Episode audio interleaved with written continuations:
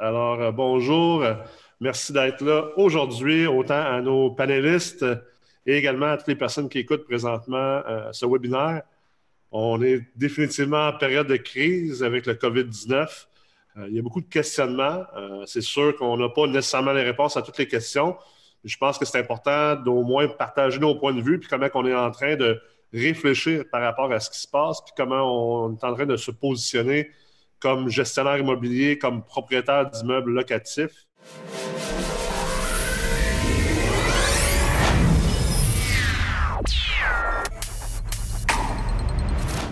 Alors, euh, aujourd'hui, j'ai avec moi, bien sûr, Nicolas Ray, PDG de MREX. J'ai Félix Hamel, qui est vice-président de Trace. Bonjour, Félix. Salut, Nick, ça va? Ça va bien, toi? Yes, yes. Good. Euh, et j'ai également euh, Jonathan Levert de Gestion Avenue. Salut, bonjour tout le monde. Et finalement, Simon Lessard de MSI. Bonjour. Donc, euh, je vais vous donner peut-être un petit 30 secondes, 45 secondes à chacun, juste pour vous présenter, euh, expliquer un peu euh, c'est quoi l'envergure de vos opérations, puis dans quelle région vous êtes. Et après ça, ben, on partira la discussion. Alors, Félix, tu peux commencer. Bonjour tout le monde. Mon nom est Félix Hamel. L'entreprise est Trace Valeur Immobilière. On gère un actif à peu près près de 1500 logements à Trois-Rivières. On est, on est concentré à Trois-Rivières et, la région. Alors, euh, on ne fait pas la Mauricie au complet, mais plus le Grand Trois-Rivières. Alors, euh, c'est à peu près ça l'envergure de nos opérations. C'est de la gestion complète, la gestion de portefeuille immobilier. Alors, euh, c'est un, beau temps de l'année pour, pour, gérer les immeubles. Absolument. Simon? Oui. Bonjour, euh, moi, c'est Simon Lessard des Messiers Gestion immobilière. On est situé à Québec, Rive-Sud, toute la région de Québec. On a 2200 logements dans la région de Québec en gestion. On a aussi le secteur de Montréal. On a un bureau à Longueuil. On est dans la, sur la rive sud de Montréal. On a 400 logements à Montréal dans le secteur aussi en gestion immobilière. Euh, donc, évidemment, on a beaucoup de chantiers aussi de construction euh, en opération qui étaient livrés dans les prochains mois aussi de nos différents clients. Donc, il y a beaucoup de, beaucoup de stratégies de mise en place pour euh,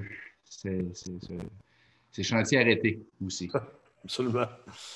Euh, Jonathan, à ton tour. En fait, euh, Jonathan Lepard de Gestion Avenue. Euh, nous, de notre côté, je pense qu'on a deux axes qui différencient un petit peu notre modèle d'affaires. autant on gère plusieurs centaines de portes dans le locatif, on est très présent aussi dans la gestion de copropriété qui est une toute autre réalité qui euh, doit s'adapter aussi euh, en cette crise. Donc, euh, nous, principalement, on est situé à Montréal, mais on a aussi à gérer beaucoup d'opérations à distance ayant des clients dans 10 pays différents. Super. Je pense qu'on on, est, on est, très choyé aujourd'hui parce qu'on va avoir des perspectives assez, assez semblables, mais aussi juste assez variées pour comprendre puis d'essayer d'attaquer qu'est-ce qui se passe présentement, c'est quoi les angles, si on veut, autant comme gestionnaire que comme propriétaire. Euh, présentement, je vais commencer par une première question, puis, puis vous pourriez chacun y répondre, puis gênez-vous pas non plus à, vous interrompre, puis à, le, le, but, c'est que ça soit interactif. On veut pas que ce soit plate, puis on veut pas que ce soit des monologues. Alors, euh, c'est quoi aujourd'hui, la date de ce matin, vendredi, la chose qui vous inquiète le plus comme gestionnaire immobilier par rapport à toute cette crise-là? Ce qui nous inquiète le plus, en fait, c'est le 1er avril prochain, je pense. C'est savoir comment ça va se passer au niveau du paiement des loyers, des locataires, comment que la personne, comment, que les, comment ça va rentrer à ce niveau-là, parce que ça impacte directement l'ensemble de la roue de l'immobilier, je pense. Là. Je pense que c'est ce qui nous inquiète le plus. C'est là-dessus le message qu'on va envoyer à nos locataires. On est en train de préparer beaucoup de messages. Avant, on envoyait des messages de retard de loyer. Là. Il y a toute une dynamique là-dessus, je pense, pour être compréhensif, modulaire, mais quand même avoir une responsabilité individuelle là-dessus. Je pense que c'est je pense que c'est ce qui nous inquiète actuellement pour les, prochains jours, je pense. Ouais. En court terme, je pense que c'est le plus gros enjeu, c'est le 1er avril. Mais comme Simon le dit, je pense que l'important, c'est de se préparer. Puis euh, en immobilier, on est un peu des généralistes euh, souvent, mais euh, là, encore plus aujourd'hui, je pense qu'il va falloir faire preuve de, d'être en prévention, d'être en, en, accompagnement des locataires, parce qu'à partir du premier, tout le monde doit payer, mais je pense qu'il faut qu'on accompagne les locataires dans cette crise-là, puis les aider à pouvoir payer le loyer. Alors, tout ce qui est mis en place par les gouvernements actuellement, il faut qu'on vienne des experts en, programmes sociaux pour s'assurer qu'ils ont les fonds nécessaires pour, nous payer, puis euh, je pense que ça va être tout l'enjeu. Et tous les bons coups qu'on peut avoir faits dans les dernières dans les derniers mois, dans les dernières années avec les locataires, puis le service qu'on a déjà donné. Je pense que juste cette partie-là va jouer aussi beaucoup dans l'avenir, des relations qu'on a bâties avec nos locataires. Je pense que là-dessus, si on a donné des bons services, on a été présent toujours, on peut s'attendre aussi à un retour d'ascenseur de la part de nos locataires. Oui, je suis un peu d'accord avec vous. Euh, c'est certain qu'il y a des enjeux financiers liés à nos locataires quand on pense que juste les demandes d'assurance emploi, ça a passé de 150 000 demandes à 1 million en une semaine. Puis qu'on se dit que 50% des gens n'ont pas un coussin financier euh, de plus d'un mois. C'est certain qu'il faut s'attendre à des impacts au, niveau de tout ce qui va se passer comme paiement de loyer euh, à compter du premier du mois. Maintenant, est-ce que le pire va être ce mois-ci, justement, parce qu'ils ont encore un petit coussin, ou le pire va être le mois d'après, parce que là, le coussin euh, va être terminé? Ça, c'est dur de le prévoir, mais je pense qu'il faut être proactif dans cette situation-là aussi, mais je pense qu'il faut trouver la juste limite entre la proactivité puis pas ouvrir les valves à tout le monde de dire regardez, c'est pas grave si vous payez votre loyer en retard. Non, je pense qu'il y a l'obligation de tous de payer ce loyer-là euh, au bon moment.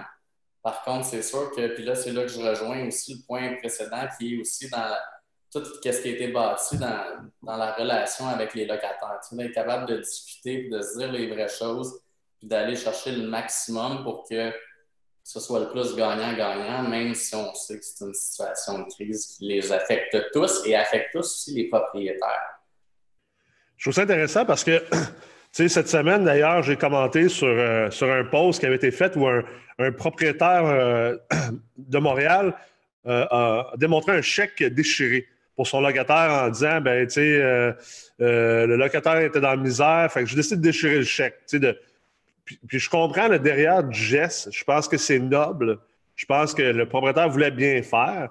Euh, il y a une couple de choses qui ont peut-être été un peu mal représentées là-dedans. C'était que le locataire c'était pas un locataire résidentiel d'un logement mais bien d'un commerce. Donc d'un ça, ça, crée un peu parce qu'après ça il y a beaucoup de, locataires, en fait, de, pas de locataires, mais plus de, groupes de pression. Euh, on va appeler ça les groupes de pression un peu plus radicales euh, qui ont essayé d'utiliser cette, image-là pour dire OK, ça, c'est un vrai bon propriétaire. Puis vous devez demander à vos propriétaires, vu que la banque leur offre de reporter des paiements de capital ou d'intérêt capital, bien, de vous donner le mois gratuit. Puis, puis j'ai commenté là-dessus, j'ai mis beaucoup de temps puis d'efforts mercredi et jeudi pour être sûr de passer un message euh, qui est beaucoup plus réfléchi que juste tomber dans l'hyperbole qui a été véhiculé par ça. Parce que, ultimement, ce qu'il faut que les gens comprennent, c'est que, d'un, euh, euh, je pense que c'est la Corpic qui a sorti la statistique, quelque chose comme 70 à 80% des propriétaires d'immeubles locatifs au Québec, c'est des gens qui ont des duplex et des triplex. Donc, ce pas des gens fortunés qui ont des parcs immobiliers de 1000, 2000 portes, qui se promènent en ferry et qui sont en hélicoptère. C'est des petits épargnants. C'est les mêmes petits épargnants qui se sont fait voler par un Vincent Lacroix de Norbourg. C'est des petits épargnants, comme les gens qui ont leur REER. C'est pas nécessairement des gens riches. Ils ont épargné pour pouvoir avoir un duplex, un triplex, un quadruplex. Puis c'est leur fonds de pension.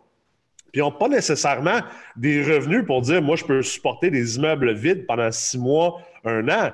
Et donc, ça, c'est une première chose qui est importante à considérer. La deuxième chose, c'est ce que je dis, moi, euh, puis j'ai eu une discussion ce matin avec un investisseur qui va passer à la radio, justement à Radio-Canada aujourd'hui, c'est comment ça se fait qu'au Québec, tout d'un coup, il y a un mouvement social, puis on s'entend, c'est parti par certains groupes de mais comment ça se fait qu'on puisse trouver ça logique et raisonnable de demander un logement gratuit, mais qu'on trouve ça complètement ridicule si on commencerait à demander aux épiciers d'offrir les prochains paniers d'épicerie gratuits aux gens parce qu'il y a le COVID-19. ça n'a ça, juste pas de bon sens. Puis moi, tout ça pour arriver au point que moi, ce qui me fait le plus peur, c'est pas le 1er avril. Le, gars, d'économie en moi, le gars de finance, le gars de, psychologie également, puis le gars en moi qui a aussi un background médical. Moi, ce que qui me fait le plus peur, c'est le 1er mai, puis le 1er juin, puis le 1er juillet. Ça, ça me fait vraiment peur. Oui, tu as raison, mais je pense que c'est le 1er avril qui va donner le ton à tout ça. C'est notre 1er avril parce qu'après ça, c'est notre 1er mai. C'est clair, c'est clair. Mais tu sais, dire qu'on a peur du 1er avril alors que la crise vient de commencer puis que le monde vienne de tomber en vacances quarantaine, euh, c'est pas encourageant si cette crise-là est pour durer. Euh, oui, puis honnêtement, tu on mentionne 1er avril, 1er mai, tout ça. Euh, moi, une période qui me fait peur aussi, c'est le 1er juillet. on n'en parle pas de relocation à date, là, mais la, relocation de, logements dans cette période-là est assez délicate. il faut arriver à les louer. Mais comment ça va se passer, cette location-là? Comment les déménagements vont se passer? Ça va-t-il finir, cette crise-là? Parce que de la vacance, là, ça coûte cher aussi. C'est certain que c'est ça. Puis, tu sais, on parlait des propriétaires euh, précédemment. Il ne faut pas oublier que ces propriétaires-là d'immeubles sont pas à l'abri. Eux autres aussi, ils ont peut-être perdu leur emploi. Ouais. C'est pas juste euh, les locataires qui peuvent perdre leur emploi, mais aussi ces propriétaires-là, justement. ça, c'est un excellent point. Puis, même il y a beaucoup de propriétaires d'immeubles qui, sont aussi des entrepreneurs. Puis même généralement, ceux qui ont des plus gros parcs immobiliers, donc sont nécessairement supposés être plus protégés que euh, le propriétaire qui a juste un duplex ou un triplex. Mais souvent, les gens qui ont des gros parcs, c'est des entrepreneurs, c'est des gens d'affaires, des gens comme nous qui ont, qui ont un autre business. Puis en ce moment, on n'en parle pas beaucoup, mais les, dirigeants de PME sont, même souvent plus frappés que, euh, que, le citoyen moyen. Euh, je prends l'exemple, moi j'ai un payroll de, de 70 000 par mois. Euh, puis même si on fait beaucoup de choses en ligne, ça reste que ma business est affectée. Je suis chanceux parce qu'on a de la business qui peut se faire à travers le web. Mais j'ai des amis qui ont des business de 200, 300 employés. Là. Euh, lundi, cette semaine, ils ont été obligés de congédier les 200, 300 employés. On parle des entreprises qui ont 50 à 75 millions de chiffre d'affaires. Puis ils sont, ils sont déjà dans la misère. Alors, je pense que ça, ce côté-là, il ne faut pas l'oublier. C'est un excellent point, euh, Jonathan. Moi, je pense que aussi les gens aujourd'hui, ils, vont tous avoir un chèque. Tout le monde va avoir une paye. Donc, je pense qu'on est capable d'assumer l'essentiel. C'est quoi? C'est se loger se nourrir. Puis dans ces deux cas-là, c'est pas euh, nationaliser le logement au Québec, c'est pas nationaliser. S'il y avait un seul propriétaire, je comprendrais ce genre de décision-là, d'aller à dire, mais on va avoir un allègement au niveau du loyer. Mais là, c'est plein de, comme, comme tu as dit, c'est plein de propriétaires de toutes sortes d'épargnants. Donc, à ce moment-là, ben, on ne fera plus notre épicerie, on va faire notre épicerie gratuite, puis on ne paye plus personne. Ben, c'est ça. Puis comme tu l'as dit, le mot, le mot important, c'est essentiel. Ton épicerie est essentielle, ben, ton logement est essentiel également. Et voilà. Ça va amener aussi à la crise de la construction aussi, parce que là, vu que les logements, les chantiers de construction, on voit qu'il y a une pénurie. À Montréal, moi, j'ai plus rien à louer. J'ai un, six logements en construction, c'est tout ce qui reste sur les 400. Euh, à, Québec, j'ai plus de vacances, un peu, en ce moment, pas de vacances, mais de, logements à louer pour le 1er juillet. Mais j'ai des chantiers qui étaient à livrer, qui ne sont pas livrés. Et là, ça va faire la contingence au niveau des logements. ça va être, je pense, vraiment une difficulté. Je pense qu'il va falloir voir là-dessus là aussi. ça m'inquiète beaucoup la reprise des chantiers de résidentiels. Pas des chantiers de construction commerciale, mais reprise des chantiers au niveau des résidentiels. J'en ai plusieurs qui ont été livrés en mai, juin et juillet. Euh, ben, d'ailleurs, tu n'en avais pas, toi, à livrer pour euh, cette semaine? cette semaine aussi, effectivement. Puis c'est tout un casse-tête à une semaine de, travaux. Euh, de ne pas pouvoir livrer les logements à les locataires qui ont déménagé. Là, ça a été un casse-tête. Il y a plein, plein, de personnes qui sont retrouvées à la rue. à la rue. On les a relocalisés, on a trouvé des façons. Et avec les Airbnb aussi qui sont vacants, nous aident un peu dans, dans cette dans cette situation-là pour les chantiers, mais c'est quand même pas euh, ce que les gens choisissent avec tout ça. Donc, euh, puis non, plus. Ben, je pense que pour démontrer un peu ce problème-là, on a juste à regarder la réaction des, des, chambres de notaires du Québec qui, une journée, dit on suspend toutes nos activités. La journée d'après, dit non, non, finalement, on réalise, il y a beaucoup trop d'impact, il faut continuer à, ce, que, ce, que, les transactions se passent. Je pense que c'est la même chose dans le locatif. Les, délais peuvent créer des problèmes, justement, définitivement. Le même principe pour les services essentiels. Je pense que ça aussi, ça va se modeler au, fil des semaines. Puis, euh, probablement Félix, on te demande de parler plus fort. Ça, aussi, euh, ça va se modeler au niveau des services essentiels. Alors, euh, je pense que la construction de logements résidentiels, il ne faut pas oublier qu'il y a un mois, on est en contexte de pénurie, puis je pense qu'on l'a encore. Alors, euh, ça aussi, ça va apporter son lot de problèmes si on commence à ne pas euh, arrêter les chantiers de construction puis à arrêter l'entrée euh, de produits comme des logements sur le marché. Je pense qu'il y a également tout ce qui est autour des baux qui sont signés après le 17 mars. Là, on n'a pas parlé encore, mais il y a une problématique à ce niveau-là sur si la crise se perdure dans le temps. il y a une possibilité que ces baux-là puissent être, que les gens qui étaient supposés quitter, de garder dans le logement. ça va être toute une gymnastique à ce niveau-là si, on, si la crise perdure et qu'il faut relocaliser tous les gens qui étaient supposés déménager et qui là ne, peuvent plus. Ah ben ça, ça soulève un bon point. Là. Simon, on en a parlé un petit peu euh, ce matin ensemble. Euh, la problématique euh, des baux qui ont été signés après le 17 mars, tu peux peut-être expliquer ce point-là un, peu plus pour les gens qui écoutent?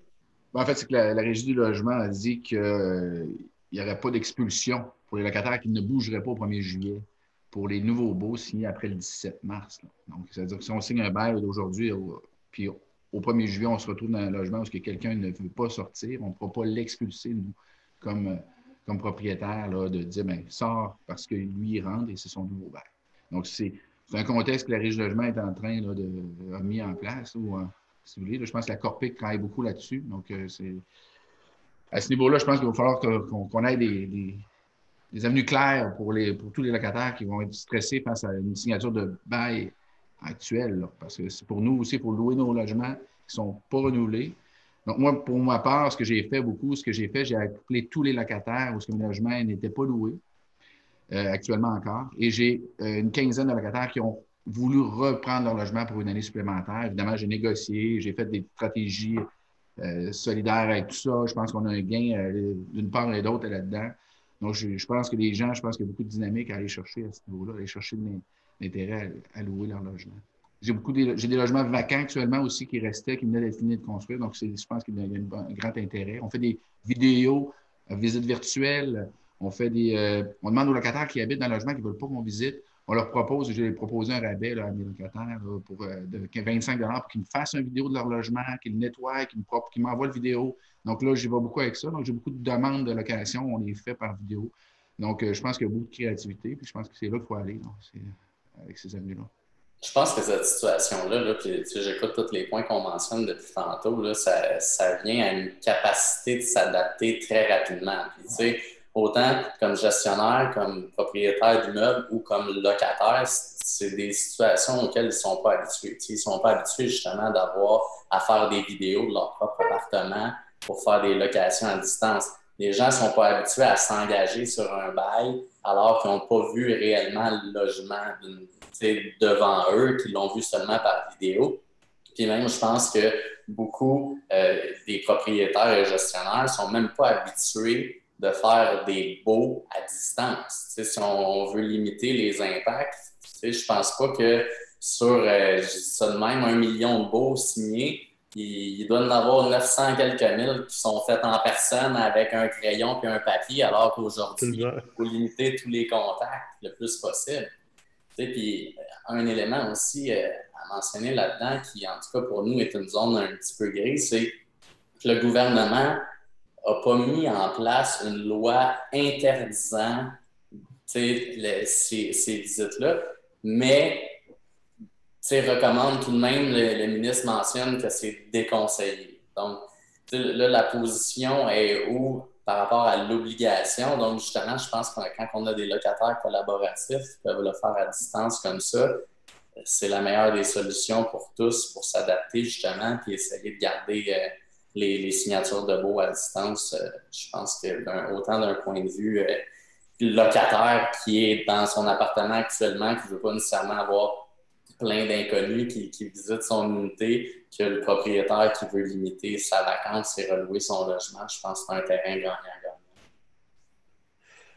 Ça revient au fait pour les connaître, nos locataires, il faut, faut, prendre des bonnes ententes. Par exemple, surtout dans les logements étudiants, présentement, il y en a quand même beaucoup qui sont retournés chez leurs parents, sont retournés dans leur ville. Donc, euh, des logements qui sont vacants, mais c'est des logements qui sont disponibles à aller visiter sans aucun impact et sans aucun risque. Alors, je pense que ce qui est important pour tous les, gens qui nous écoutent, c'est de mettre à jour ces listes de locations-là qu'on a, de connaître les locataires, ils ont quel âge, ils reviennent-tu d'un pays qui, ils reviennent-tu de l'extérieur, est-ce qu'ils sont présentement dans le logement? Alors, euh, de, savoir toutes ces informations-là d'avance nous permet, quand on a un téléphone, ben, ben, de pouvoir être proactif et d'offrir des logements avec le moins de risques possible. Puis, et aussi, ben, comme euh, tout le monde disait, ben, le, fameux euh, les, fameux, les fameuses visites virtuelles euh, en ce moment avec FaceTime ou, autre. Je pense que c'est tout des. Il faut être créatif. Ah ouais. justement, en, préparation au 1er avril, euh, j'ai vu un peu deux manières de penser euh, dans les discussions que j'ai eues avec beaucoup de propriétaires. Tu as, une école de pensée que euh, on veut être le plus proactif possible. fait qu'on va envoyer une lettre ou une communication à tous nos locataires pour, pour, vraiment être en avant de la cour et dire ben écoute, euh, puis j'en ai vu quelques modèles de lettres passer sur Internet, là, euh, expliquant justement ce qu'on disait, les propriétaires, on n'est pas des. On pas des milliardaires, puis euh, nous aussi, on vit la crise, mais le loyer est dû pour le 1er avril. Puis si tu es prêt de, payer le 1er avril parce que tu attends ton 2000 qui arrive du gouvernement le, 16, ben, on peut prendre une entente, mais, mais sachez que je continue de vous donner un service. le loyer, c'est un service essentiel. Moi, je continue à avoir des dépenses. Euh, donc, euh, euh, c'est important que vous payiez votre loyer. Si vous êtes prêt à le payer à temps, ben, indiquez-moi-le tout de suite pour qu'on puisse trouver un terrain d'entente qui, qui va vous aider à le payer lorsque vous allez être capable de le faire. Puis il y a une autre école de pensée qui dit Moi, je leur donne même pas, je ne veux même pas leur donner cette idée-là. Je fais le, je, fais le chien mort, puis une fois qu'il y en a qui commencent à me contacter, s'il y en a qui me contactent, ben là, je, là, je, gérerai, je gérer la situation. Comment vous voyez ça, vous? Ben, moi, je vois que les deux, les deux, les deux façons sont, peuvent, être louables. Euh, je pense qu'il faut, faut, euh, faut penser que les gens ont toute l'alternative. Moi, je pense qu'il faut qu'ils comprennent une chose, c'est que nous, là, les allègements qu'on a, les taxes municipales, les, les capitales intérêts, au final, nous, là, on est accrochés, on va tout payer. Comme, comme locataires, eux aussi, vont se retrouver aussi. S'ils se créent une ballonne, elle est due au final aussi. Ce n'est pas un, congé puis une gratuité. Donc, il faut qu'ils comprennent ça. Donc, moi, j'amène, je pense qu'il y a un mix des deux. Donc, euh, oui, il faut, faut, faut, parler à locataire et dire payez votre loyer, vous êtes capable de le payer. S'il y a une possibilité d'allègement, mais peut-être qu'il peut peut-être payer 20% de moins cher ce mois-ci pour pas créer une trop grosse ballonne. Je pense qu'il faut comprendre qu'ils se créent une ballonne eux-mêmes. Je pense que c'est dans l'explication de, un peu de la première lettre, l'exemple que tu donnais, puis la deuxième aussi, c'est un peu un mix des deux qu'il faut qu'ils comprennent. Mais je pense que c'est bien l'éducation et la compréhension de tout ça que les locataires doivent, doivent savoir. Puis je pense de les informer. Pour ma part, je trouve que c'est assez important de les informer. Je pense que de les laisser un peu dans le néant, je pense que ça va créer encore plus d'anxiété. Aujourd'hui, avec les appels, avec les chantiers de construction que j'ai vécu, j'ai appelé beaucoup de monde depuis une semaine, moi. Euh, j'ai joué beaucoup au psychologue, j'ai joué à, tout ça. Euh, je pense à un de nos rôles, comme disait un peu euh, Félix, je pense que les gens sont très, très solidaires et je pense qu'ils comprennent très bien une bonne communication. Je n'ai pas, pas des gens qui, crient après moi. J'ai vraiment une, très bonne collaboration. Donc, je pense que chacun des locataires, je m'attends à une bonne collaboration des locataires, je pense, à ce là Puis je pense qu'il faut qu'ils connaissent un peu les enjeux de notre bar comme de leur côté. Puis au final, qu'est-ce qui va en résulter de tout ça? Je pense que, donc, moi, je dirais plus en faveur d'une communication et ce que, ce que je fais aussi, dans le fond. Mais toi, tu iras pour la proactivité. Oui, tout à fait. Oui, il faut être proactif, mais il ne faut pas commencer non plus à dire euh, à partir du premier mois, on peut déjà prendre une entente de paiement sans, qu'il y ait déjà manifesté un problème parce qu'il faut comprendre qu'il y a quand même aussi plusieurs locataires qui vont garder leur revenu d'emploi. Il y a beaucoup de grosses entreprises qui, qui, compensent également, même s'ils ont mis des gens au chômage, que les gens vont quand même garder 90-95% de leur, leur revenu. Mm. Alors, tu sais, ce ne sera pas la majorité des gens qui vont être en problème financier. Il va juste en avoir une certaine partie. Fait que je pense qu'il faut se concentrer sur cette partie-là et, ne pas non plus ouvrir euh, les balles pour tout le monde. Ben, c'est ça, c'est un peu ça le risque en étant peut-être trop proactif puis trop communicatif. C'est que là, tu ouvres des portes qui n'allaient pas nécessairement s'ouvrir. Ouais. Faut être proactif en allant chercher de l'information sur chacun des cas, mais pas nécessairement en, ouvrant la porte à une entente de paiement. je pense que chaque cas doit doit être pour ça, je disais, connaître nos locataires, puis s'ils ont un problème, les accompagner en trouvant une solution pour qu'ils nous payent. Mais s'il n'y a pas de problème, il n'y en a pas. C'est le mm. paiement, puis il n'y a pas d'autre vraiment. Il n'y a pas de discussion à avoir euh, à, ce niveau-là. Fait que oui, pour la proactivité, mais, mais, pas pour tout le monde. Non, effectivement. Moi, je suis un peu d'accord justement avec euh, les, commentaires de Félix où je pense que la, ligne est mince entre la, proactivité et juste ouvrir toutes les portes. Donc, nous, honnêtement, à l'interne, on a, on a eu quelques discussions là-dessus pour voir un peu notre approche. Finalement, on s'est dit, on ne sera pas si proactif que ça, dans le sens où on communique avec nos clients, puis justement, nos communications, disons, euh, plus générales à tous, étaient plus focusées sur le fait qu'il n'y a pas de changement. On va quand même encaisser les loyers, etc. Puis après ça, le, cas par cas des gens qui nous contactent pour justement parler de ces situations-là, ben, un peu comme dans n'importe quelle situation, on essaie de trouver une entente justement pour, euh, je pense, en, avoir le plus possible euh, vu la, situation. Mais je pense que c'est sûr que sachant tout ce qui est mis dans les médias sur les congés d'hypothèque, de taxes, etc., les gens, c'est sûr, ont peut-être plus d'attentes. Donc, en ouvrant une petite porte, je pense qu'ils vont, ils vont sauter dedans définitivement, peut-être un peu trop, puis ouvrir des situations un peu comme vous l'avez mentionné, qui, dans le fond, des gens qui auraient été en mesure de payer comme il se devrait, alors que vu que la porte a été ouverte, ben, ils se sont dit pourquoi pas. Absolument. Puis, tu sais, je, reviens toujours à mon exemple de l'épicerie, parce que je pense que c'est un exemple, vraiment, c'est la, parfaite allégorie. Euh, autant au niveau du pyramide de Maslow, les besoins des êtres humains, se loger euh, et, se, se, nourrir sont, au même niveau. Puis déjà, je trouve que comme propriétaire immobilier, comme gestionnaire, gestionnaire immobilier, je trouve qu'on en fait déjà beaucoup en étant ouvert à, à, dealer avec les locataires qui ont de la misère à payer. Parce qu'il n'y a aucune épicerie au Québec qui va dire Ah, tu as de la misère à payer ton épicerie cette semaine, mais regarde, regarde ce qu'on va faire. Fais ton épicerie comme d'habitude. On va mettre une note à ton dossier, puis euh, tu le paieras dans deux semaines et demie ou dans un mois, où on l'amortira sur tes, quatre prochaines épiceries. Le marchand du coin qui fait, crédit à tous ses clients comme dans le bon vieux temps. Ben, c'est ça, tu sais. C'est quoi, le Séraphin, va-tu commencer à débarquer euh, aux portes de tout le monde? Non, mais tu sais, c'est tellement un non-sens quand tu dis ça, quand tu parles d'épicerie. Mais à cause des groupes de pression, ben, ça fait du sens pour les logements. Ça n'a aucun rapport, là. Ça revient aussi avec ce que Simon tantôt il disait. Je pense que ça va être important aussi de défaire les mythes reliés au, congé de capital, reliés au congé de taxes. oui. je pense que ça part de là aussi, ce, problème-là. Euh, on va demander un sur toute, toute, la ligne. Alors, euh, c'est de défaire ces mythes-là puis de faire comprendre que tout est à payer pareil. Il y a pas ben, ben, absolument, c'est pour ça que je reviens beaucoup sur l'épicerie. Puis j'espère que les propriétaires, vous allez pas, tu sais, les propriétaires qui écoutent ne seront pas gênés d'utiliser l'exemple de l'épicerie. Puis ton point exactement sur les mythes.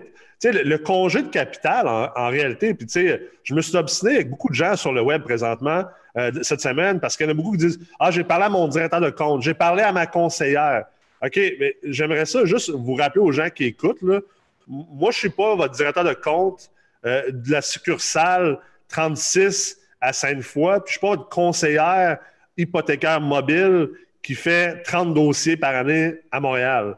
Moi, je suis plugué sur la haute finance, sur toutes les VP de toutes les grandes banques, toutes les institutions financières et même au niveau politique. Et je peux vous garantir que le congé de capital que vous prenez sur vos hypothèques comme propriétaire multilogement, ou pire, un congé de paiement, je peux vous garantir que de un, vous allez payer de l'intérêt en double là-dessus. Fait que votre prêt vient d'augmenter. Vous allez me dire, ouais, mais de toute façon, on peut le déduire en impôt. Je suis d'accord. Mais ça reste que le coût de votre dette vient d'augmenter, premièrement.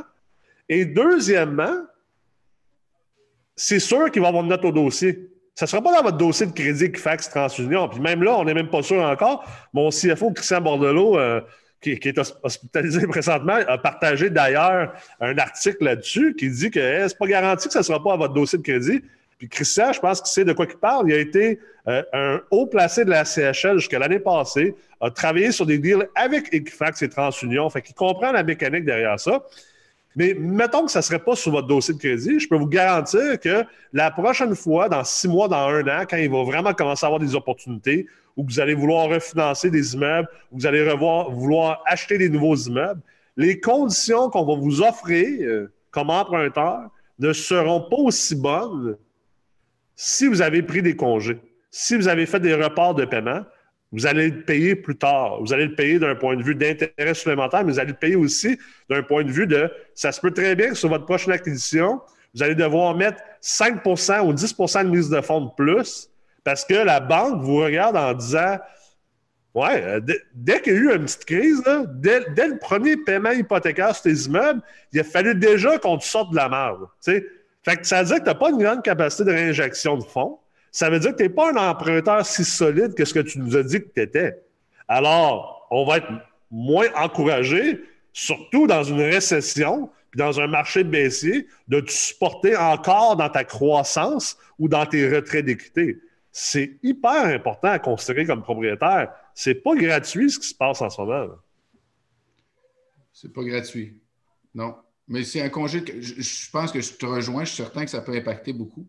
Ça, c'est certain que ça impacte. Comme propriétaire, je pense que c'est aussi de se, prévaloir de plan A, B, C. Donc, je pense que chacun des petits propriétaires peut aller chercher ça. Puis, si, advenant que la crise ne dure pas longtemps, il est toujours temps aussi de payer le capital. Donc, euh, à la limite, si on demandait congé de capital. Donc, euh, que ce soit du cas par cas, des, gros, des grosses sphères, des gros projets, comme tu dis, je pense que ça peut impacter dans les gros projets. Mais un petit propriétaire, des fois, d'un plan B, euh, de se prévaloir, peut-être pas ce mois-ci, peut-être le mois prochain, peut-être le mois d'après. Mais je pense que c'est une opportunité qui ne coûte pas cher aux banques non plus pour l'instant, parce qu'au final, on va retrouver à payer la dette. On va payer quand même la dette. oh, oui, inquiétez-vous pas que les banques s'arrangent pour être payées. inquiétez-vous pas. C'est pour ça que c'est du cas par cas avec les locataires. Puis c'est quand il faut bien les éduquer au moment des choses. Donc, c'est une mixité comme on a dit tantôt. C'est les locataires qui ne vont pas payer, eux, il faut les éduquer envers, cette démarche-là que nous, on a comme management. Parce qu'en ce moment, il y en a quelques-uns qui ont appelé au bureau en disant euh, vous, vous avez des congés, mais c'était un peu ça qu'on disait tantôt. Donc, c'est à eux qu'il faut éduquer vraiment. C'est peut-être pas la masse de nos locataires, mais c'est quand même chacun des locataires. On, a une question ici. Étant donné que présentement la régie du logement s'est fermée, euh, qu'est-ce qu'on fait avec, exemple, un étudiant étranger qui est dans un de nos logements, qui est reparti chez eux avant, avant que tout soit fermé? Qu'est-ce qu'on fait avec cet étudiant-là, puis qui ne paye plus, puis qui n'est pas rejoignable, puis qui est rendu, je ne sais pas moi, il, est retourné chez eux à Côte d'Ivoire, ou il est retourné chez eux à Paris? Euh... Ouais. ça. On peut prendre un locker et vider le logement si dans le cas où on n'a vraiment aucun contact après, après le COVID, après, après, en tout cas, la reprise, je pense que ce serait ça la, solution si on n'a vraiment jamais de contact. Mais C'est sûr que la régie va falloir qu'il statue, comme nous, on ne peut pas laisser un logement toute l'année prochaine vacant non plus. Ben non, c'est ça. J'aurais tendance à remiser, remiser tout dans le cas où, que, après quelques mois, j'ai peut-être pas quelques mois, mais en tout cas d'ici juin, ça serait de vider le logement et de relouer le logement complet. Je pense que la notion de déguerpissement ou de, délaissement d'un logement, il y a principalement trois choses. Y a-t-il la bouffe dans le frigidaire? Y a-t-il un matelas? Y a-t-il des couvertes? Est-ce que, est-ce qu'il peut, est-ce que quelqu'un peut vivre en ce moment là-dedans? Puis si c'est le cas, là, ça va être touché, mais si, si on voit qu'il n'y a plus de bouffe dans le frigidaire ou que la bouffe est tout simplement périmée, puis qu'il n'y a pas de matelas avec des couvertes, on peut, on peut considérer que la personne est partie, donc on peut reprendre possession du logement. Je ne pense pas que la régie a, statué là-dessus, effectivement. Sinon, je n'en pas parlé, mais en tout cas, je prendrai devant puis je le ferai comme tu dis. Non, puis je pense qu'honnêtement, le fait que ce soit quelqu'un de l'étranger, déjà là, on vient de s'ajouter un autre défi, parce que le, le, recouvrement en tant que tel est est très difficile. Quand je prends juste l'exemple de, l'Agence du revenu du Canada, c'est pas pour rien que quand ils ont des investisseurs étrangers, pour avoir une formule plus attrayante au niveau du paiement de l'impôt, ils demandent d'avoir un agent au pays. Parce que même Revenu Canada, pour avoir des discussions avec eux, ont de la misère à aller saisir leur argent dans d'autres pays. imaginez, vous et moi, euh, d'aller chercher un loyer d'un locataire qui, a totalement changé de pays. Euh, si c'est pas impossible, je vous dirais que ça va être très ardu. Fait que remiser puis faire une vente de garage après. Nicolas, je voulais juste faire du pouce sur ce que tu disais tantôt pour le congé de capital, effectivement, qui augmente quand même nos, coûts au niveau de la dette. Je pense qu'il y a aussi d'autres ben, congés ou d'autres reports qui peuvent être utilisés même pour tous les, les propriétaires avant. Comme on parlait Hydro-Québec, les taxes municipales, taxes scolaires. Euh, même Énergir, euh, qui vient d'annoncer ça, qu'il n'y aura pas de frais ou de pénalités d'intérêt, de retard pour qui vont payer. je pense qu'on a beaucoup d'outils aussi avant d'utiliser des outils comme tu parlais un peu de dernier recours pour euh, le, report. Oui, bon point. tous ces outils-là, ils n'auront pas de coût actuellement. Fait utilisez tout ce que vous pouvez à votre ça, c'est un, excellent point. Je garderais le report de capital ou le report du paiement hypothécaire vraiment, vraiment, vraiment en dernier recours. J'essaierais d'augmenter ma marge de crédit avant de faire ça, puis supporter les paiements hypothécaires avec ma marge de crédit parce que on ne sait pas à quel point ça va nous désavantager dans le futur d'avoir pris euh, justement ces ententes-là avec les banques. Puis, euh, de mon expérience en haute finance, euh, c'est rarement, l'avantage est rarement de notre côté je peux vous le dire. Là. Puis avoir étudié bien des cycles de marché, des, des, des récessions. Là. Puis, tu sais, j'ai travaillé beaucoup aux États-Unis avec les gens en 2008, là, puis en 2001 également. Euh, c'est jamais de notre, de notre l'avantage sera jamais de notre côté à nous comme, comme propriétaires immobiliers. L'avantage est du côté banquier. Fait qu'effectivement, c'est un excellent point. Prenez les autres aides qui vont être moins coûteuses que le report, si vous êtes capable pour l'instant. Tu parlais avec Archambault aussi de faire des refinancements, ça peut juste. Euh, Là, le problème avec le refinancement présentement, par exemple, c'est que là, le crédit vient de s'assécher complètement. Euh, plusieurs des grands prêteurs multilogements, dont euh, People's Trust, exemple, c'est pas mal, pas mal eux qui ont pris la, grosse part de marché, outre que des jardins dans, dans la dernière année, là, parce que la plupart des courtiers hypothécaires font directement affaire avec eux. Euh, tu vois, ils viennent de fermer pendant deux mois. Là. Fait qu'il n'y a plus de prêts qui se font pendant les deux prochains mois parce qu'ils n'ont plus de capital. Les autres, c'est tous des prêts titrisés. Puis en ce moment, il n'y a plus personne qui achète les prêts titrisés sur, euh, sur le marché des CMB puis le marché des capitaux. Fait que euh, ça, commence à être intéressant, disons. Même au niveau des cinq grandes banques, ce que j'entends en ce moment, c'est qu'ils sont en train de couper les ponts pour tout le financement conventionnel. Oui, absolument. Parce qu'ils n'ont pas le choix, il faut qu'ils gardent leur liquidité. Ils ont un problème de liquidité parce que le fait de permettre aux propriétaires de reporter leur paiement de capital et d'intérêt, exemple, ben, ça fait en sorte qu'il y a moins de cash aussi qui rentre à la banque. Là. Fait que là, ils ont, moins de, ont moins de liquidité. Ils doivent respecter des réserves de liquidité. Puis euh, eux, c'est des gestionnaires de risque. Ils ne veulent pas prendre de risque. Fait que euh, c'est sûr que euh, ça crée un drôle d'environnement. Mais effectivement, si tu es capable de refinancer, de faire un retrait d'équité sur, sur ta valeur, ça, c'est une meilleure option que de, demander un report en capital, ça, c'est clair. Euh, j'ai une question ici. Euh, j'ai une construction qui est arrêtée. Le livrable est le 30 juin. On était en avance de deux semaines. Si la reprise des chantiers est prolongée, comment va-t-on rattraper le temps ou accommoder les nouveaux? Je ne sais pas. En tout cas, les vacances de construction devraient être annulées cette année. Euh, je ne sais pas si ça se passe, si ça se prolonge. Ça sera au mois de juin. On va avoir un problème tantôt si en plus de ça, on arrête au mi-août, à mi-juillet. Euh, je ne sais pas à quel point que, au niveau des travailleurs, il va y avoir un, offre de main-d'œuvre qui va peut-être être plus élevé parce que je pense qu'il y a beaucoup de monde qui vont retarder aussi leur projet. ce que je voyais dans les dernières semaines, on avait des, justement des grosses rénovations de multilogements avec un entrepreneur. Puis euh, ce qu'on voyait, c'est que les gros chantiers étaient arrêtés, par exemple, comme le Colisée à Trois-Rivières, ces choses-là. Finalement, on avait plus de main-d'œuvre. Pour... Fait que là, on a, on a clenché pour justement avancer tous nos projets. Puis là, oui, on est d'avance, on est peut-être un deux, trois semaines d'avance, mais effectivement, comme Simon dit, si ça se prolonge, là, on va peut-être avoir un problème. Mais euh, quel impact que ça va avoir sur la main-d'œuvre disponible? Ça, c'est une bonne question. Puis je pense que pour des petits chantiers, ça va peut-être nous aider. On va peut-être avoir plus de main-d'œuvre pour rattraper le temps perdu. Mais pour des gros chantiers, comme je sais que Simon t'en gère pas mal des, gros, euh, là, ça, ça va peut-être être plus problématique. Absolument. Euh, j'ai une autre question aussi. Qu'arriverait-il si les déménagements, mettons que la, crise se prolonge, qu'est-ce qui arrive si, mettons, les déménagements sont interdits le 1er juillet? Ou on a mieux pas y penser? c'est pas mal ça. Moi, je te dirais, j'aime mieux pas y penser. Non, pour l'instant, on va y aller avec le système de la goutte, comme le premier ministre fait. Ça, ah, c'est ça. à petit. On va vivre le moment au moment que ça va arriver. En tout cas, faut planifier, mais je ne sais pas qu'est-ce qu'il peut y avoir à part déménager. En ce moment, les déménageurs, c'est un service essentiel, donc il y a des déménagements.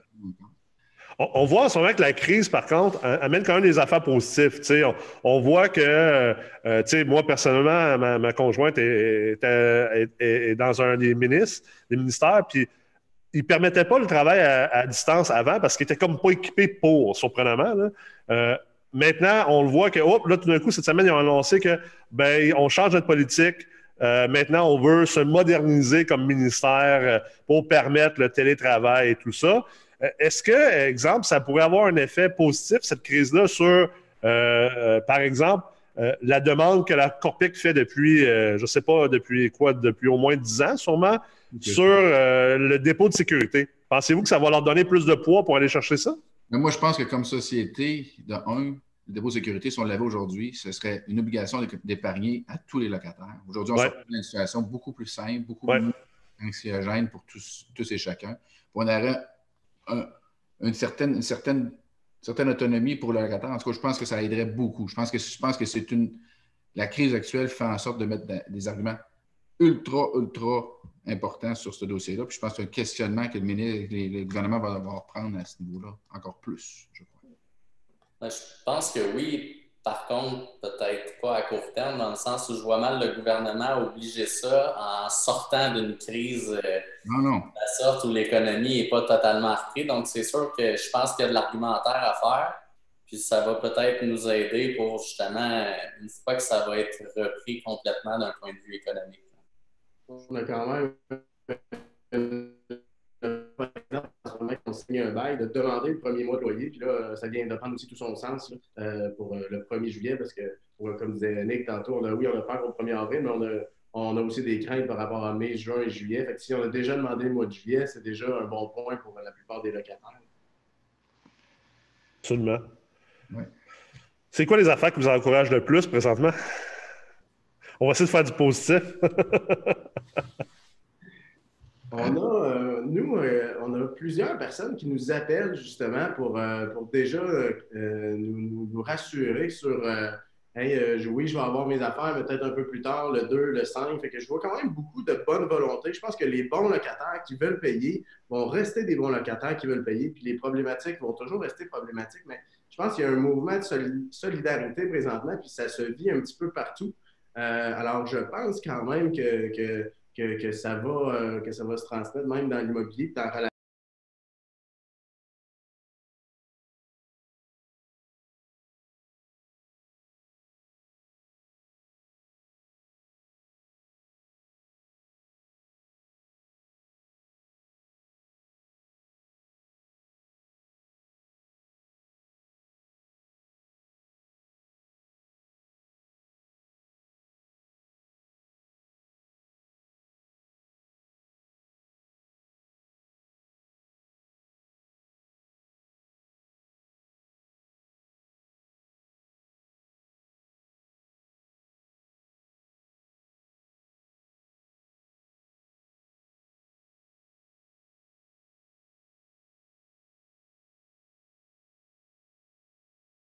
le fait d'avoir un loyer d'avance, euh, je pense que c'est pas une mauvaise chose que tout le monde au Québec. Peut-être que c'est pas le bon timing en sortant, mais je pense que ça pourrait sortir. Puis amener les gens à économiser davantage, puis euh, à prévoir. D'habitude, on dit toujours trois mois d'avance, au moins. Dans, trois à six mois. Là.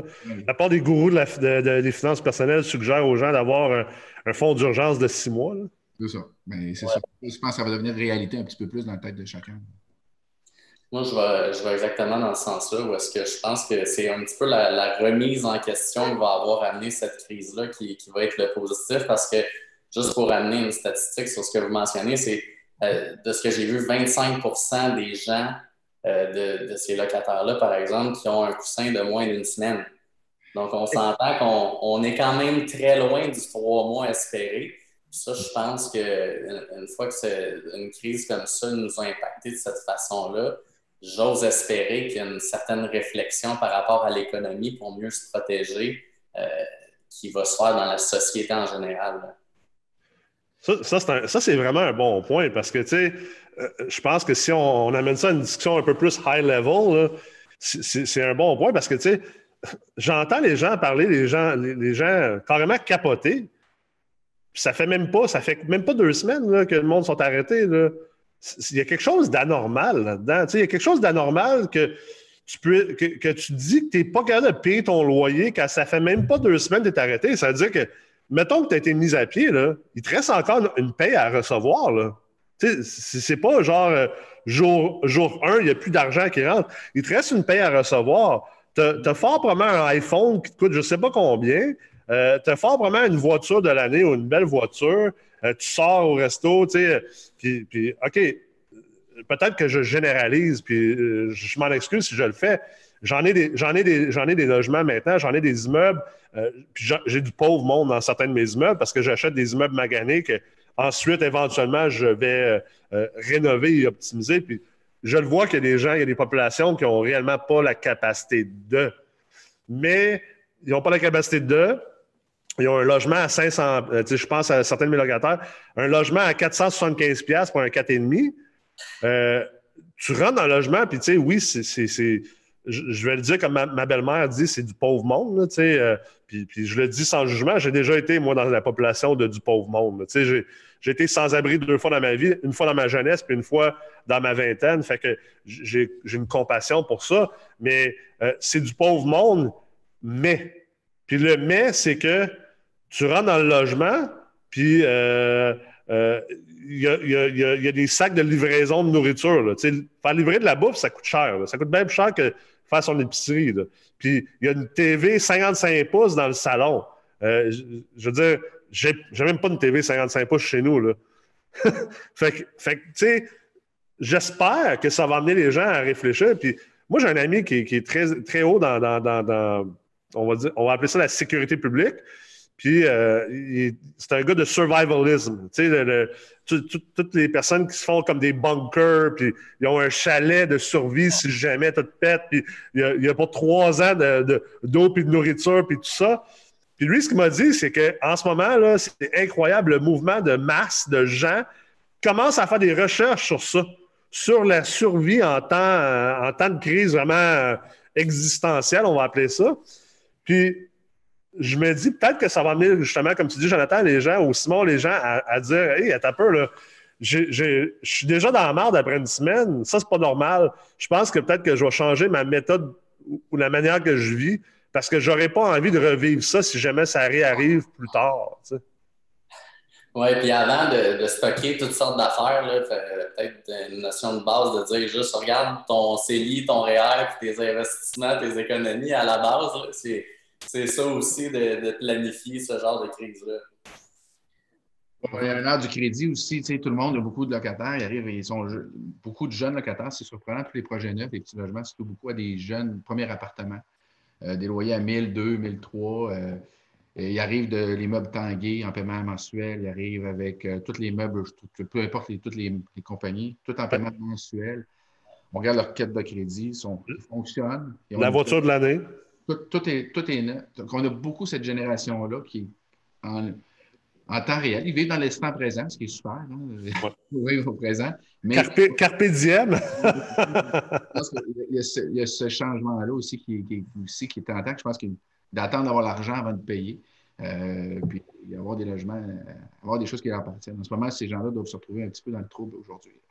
Mais c'est vraiment une problématique parce que ce n'est pas ancré dans, dans notre éducation. Tu sais, c'est vraiment. Euh, euh, je, regarde, tu sais, puis je le fais avec mes enfants. J'ai commencé à travailler avec mon fils parce que c'est le plus vieux des trois enfants que j'ai. Tu sais, à lui, lui expliquer le concept d'un, de, la valeur de l'argent, de l'épargne aussi, de commencer à, à, faire comprendre, tu sais, tout ce que nous on fait, on va en voyage, j'explique.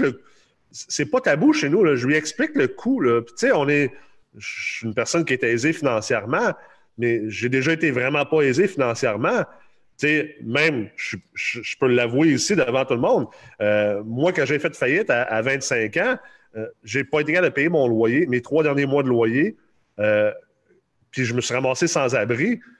Mais quand je me suis relevé, presque un an plus tard, je suis allé voir mon propriétaire, puis je lui ai payé ce que je lui devais. Puis la gueule, il est tombé à terre. Je me rappelle de ce soir-là. La gueule, il est carrément tombé à terre. Il m'a dit J'ai jamais vu ça. J'ai jamais vu ça, un locataire qui ne m'a pas payé, qui a quitté son camp, mais qui est revenu me payer ce qu'il me devait. Il dit c'est la première fois que ça m'arrive en 25 ans. Ça, c'est.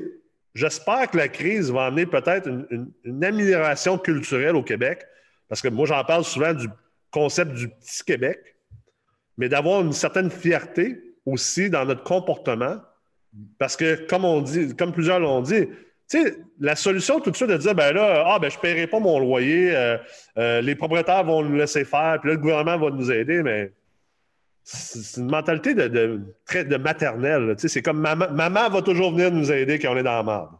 Oui, mais c'est une question aussi de, voir les priorités de chacun, puis euh, je vais sauter sur un exemple que tu as donné, des voyages. Tantôt, je disais que 25% des gens ont un coussin de moins d'une semaine. Mais, 80 vont en voyage. c'est exactement ça. Il y, a, à peu près une personne sur trois presque qui va en voyage à tous les années, mais 25% des gens ont moins d'une semaine de coussin devant eux. C'est là qu'on voit que les, priorités ne sont pas, euh, sont pas nécessairement aux, endroits euh, qui nous aident dans ce temps de crise, disons.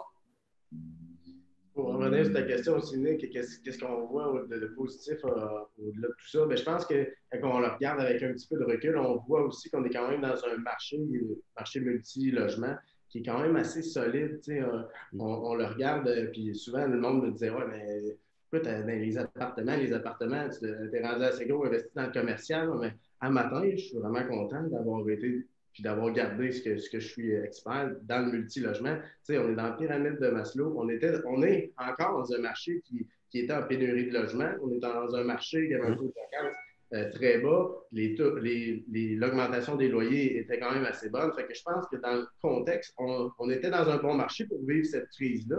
Puis je pense qu'on va être capable de s'en sortir de, de, bonne façon à cause de ça aussi. Fait que de façon, euh, avec un peu de recul, je suis, quand même assez optimiste de la façon dont, le marché multilogement va, s'en sortir et, finalement, le risque était quand même assez bien calculé. C'est pour ça que le multilogement est aussi cher actuellement. Puis, mm. tu as eu des bonnes discussions avec Damien Chambault là-dessus euh, dans ton live l'autre jour. Euh, alors, ça, je trouve qu'il y, y, a beaucoup de positifs là-dedans. avec, avec, le recul, ben, finalement, la gestion du risque d'investir dans le multilogement était vraiment, une, euh, était vraiment bien calculé et qui était sensible. Ah, être un investisseur multilogement puis un investisseur commercial présentement, euh, j'aimerais bien mieux être un investisseur multilogement. j'ai un, petit peu de, j'ai un petit peu de commerce, puis tous mes commerçants, pas tous, mais ils m'ont tous appelé déjà. Euh, les restaurants sont fermés, les gyms sont ah fermés. Donc, je le vis un peu. J'ai, peut-être un 5% de mon, mon, parc qui est en commercial. Et euh, c'est évidemment là, plus dramatique que le résidentiel. Je suis content aussi d'être presque à 100% dans, le résidentiel. C'est clair. Parce que le commercial, c'est pas drôle. On a, on a, parlé un petit peu vite, vite, ben comme ça, tantôt, euh, du Airbnb, parce que je ne sais pas si, si vous, avez des, si vous avez du Airbnb, mais tu sais, euh, je sais qu'en ce moment, il y a beaucoup de propriétaires d'Airbnb qui sont complètement en panique totale. Mais s'il y a des gens qui écoutent présentement, je pense que ça peut être une bonne option, si tu as du Airbnb, d'appeler des propriétaires, des gestionnaires d'envergure comme vous pour offrir ces logements-là. Euh, justement, exemple, toi, Simon, cette semaine, tu as eu quoi? Une quarantaine de locataires à. en fait, j'ai appelé, c'est exactement ça que j'ai fait, puis j'ai appelé quelqu'un qui est dans l'Airbnb que vous connaissez. Là, Oui, FX de Bloc Solutions. Là. Ouais. Appelé, puis M. Chalet, j'ai des chalets aussi avec euh, M. Chalet. Et euh, eux, en ce moment, se retrouvent vides. Mes chalets sont vides, tout est vide, c'est tout meublé. Je pense que c'est, c'est quelque chose qui va être un tampon aussi pour les prochains, prochaines semaines, pour les chantiers de construction non livrés, qui est une alternative quand même là. Donc, je pense que ce que j'ai demandé à FX aussi, j'ai demandé, je dis là, fais-moi pas des prix où ce que tu vas faire, tu vas gagner à la retraite. Là, c'est la d'arriver là-dedans. Donc, il m'a fait des prix, il perdait. Il y avait zéro. Donc, il est bien mieux de louer à un prix respectable pour que pallier au, manque de, chantier. Donc, on a réussi. Je pense que c'est une avenue. Puis je pense que plus ça va aller euh, avec les chantiers, si ça continue, je pense que les logements Airbnb vont se transformer en logements tout compris, mm. avec tout meublé, qui va pallier à la transition. Je pense que ça peut être un outil en ce moment. Il y en a beaucoup à Montréal, il y en a beaucoup à Québec, euh, des Airbnb. Je pense que c'est là leur avenue un peu. accompagner les entrepreneurs euh, généraux avec les chantiers de construction. Mm. Les hôtels sont vides aussi, hein, fait que ça aussi, ça, va être un tampon là, si jamais euh, on a des complications pour les déménagements. Oui. Ça prend quand même des hôtels avec cuisine parce que la restauration. Ça aussi, c'est un peu euh, le concept. un peu, euh. ça va être long de se faire livrer matin, midi, soir à toutes les choses. tu as besoin d'avoir un compte, un compte premium Uber Eats. oui, c'est ça. Écoute, monsieur, on, approche la fin de la, conférence. Euh, je vais vous laisser euh, quelques minutes chacun, juste peut-être donner euh, votre propre vision et conseil aux propriétaires qui écoutent présentement. Félix, tu peux commencer. Écoute, je pense que ça va être la communication qui va être votre meilleur atout, de, se tenir à jour de chaque, modification qu'ils vont avoir dans l'état des locataires, au niveau de leurs revenus, au niveau des prestations qui vont leur être offertes quand on sait, par exemple, que c'est le 6 qu'il faut euh, faire les, démarches pour obtenir euh, le programme d'urgence, ben, ben, les rappeler, puis hey, tu l'as-tu fait? Parce que c'est aujourd'hui que ça se passait, puis le 16 qui sont supposés recevoir leur paiement, ben, de faire un suivi le 16. Alors, ça va être vraiment une communication puis un suivi vraiment très intense euh, de, tout ça et de mettre ces choses souvent à jour quand des propriétaires qui ont, plusieurs logements à louer, ben, de s'assurer de connaître chacun des logements puis savoir le, le, gars, il est là, de quelle heure quelle heure, est-ce qu'il est encore là, euh, euh, de faire des suivis, comme Simon dit, au niveau du renouvellement, de, pousser ces renouvellements-là. Alors, de, connaître chacune des situations de chacun de ces locataires pour pouvoir effectuer bon suivi. Je pense que ça va être la clé en ce moment.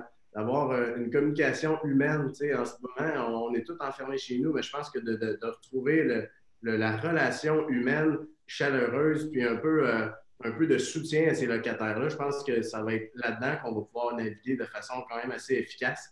Mm. et non pas d'être plus rigide et par les lois, parce qu'on le sait en, ce moment au niveau des lois, ils ne sont pas de notre bord. Fait que de, se concentrer sur l'humain, sur, sur les relations, je pense que ça va être ça qui, qui va être le mieux, puis de, de, connaître la situation et de ne pas, euh, pas attendre euh, les rebounds. Moi, de mon côté, euh, je vais y aller avec quatre principaux axes. D'un, c'est certain que le risque financier, vous savez, on en a parlé plusieurs fois. Par contre, il y a des outils pour ça. Puis justement, un peu la, mise en garde qu'on faisait tantôt, c'est connaissez vos options il y en a qui peuvent vous aider en ayant des impacts un petit peu moins négatifs sur votre situation. Soyez ouverts aussi dans vos discussions avec vos, locataires. Euh, le deuxième élément que je mentionnerais, on n'en a pas parlé aujourd'hui, mais au niveau des risques de la santé. C'est juste euh, assurez-vous que dans vos espaces communs, il y a euh, le moins de circulation possible, que c'est toujours bien nettoyé, et que ces, services-là continuent d'être. Euh, le troisième point que je mentionnerais comme conseil, c'est peut-être euh, sensibiliser les gens sur le bon voisinage. on le sait, tout le monde est chez eux. Mm. Il y en a qui ont des familles, des enfants qui veulent jouer, qui débordent d'énergie, des animaux, peu importe, des gens qui veulent écouter des, des films super forts sur le cinéma maison. Tout ça, peut-être juste de sensibiliser les locataires que, OK, vous habitez dans un espace partagé. Ça, je pense c'est important de le communiquer. Puis aussi, mon dernier point, euh, au niveau des renouvellements et de la location, bien, essayez d'utiliser le plus possible les outils technologiques qui sont à votre portée. Euh, puis suivez l'actualité euh, chaque jour pour savoir justement comment les choses évoluent parce que je pense que ça change assez rapidement de la part de tous les, intervenants actuellement. Mmh. Bon point. Pour ma part, euh, je pense que Jonathan et Félix ont dit pas mal le tour. Je pense que les points qui ressortent beaucoup, c'est l'entente, hein, des ententes entre locataires, entre propriétaires, au niveau de la communication, qu'on ne parle pas d'entente nécessairement financière, mais on parle d'entente, de collaboration, de la, proactivité aussi auprès des, propriétaires face à la façon, les, communications, euh, de ce qui se passe, la propreté, tout ça, c'est des bons points, l'allègement. Je pense qu'il faut, faut se servir de tout ça être à l'affût, être proactif, être créatif. Je pense qu'il va en sortir des bons, des bons effets de tout ça. Je pense que ça la collaboration, puis un peu, un peu le, mix de mettre un peu de l'eau dans notre vin de chacun de notre bar aussi dans des situations, tu sais, des fois entre locataire propriétaire, il peut y avoir toutes sortes de situations. Je pense que là, il y a peut-être l'écoute puis la communication va, va en sortir peut-être grand gagnant de tout ça. Absolument.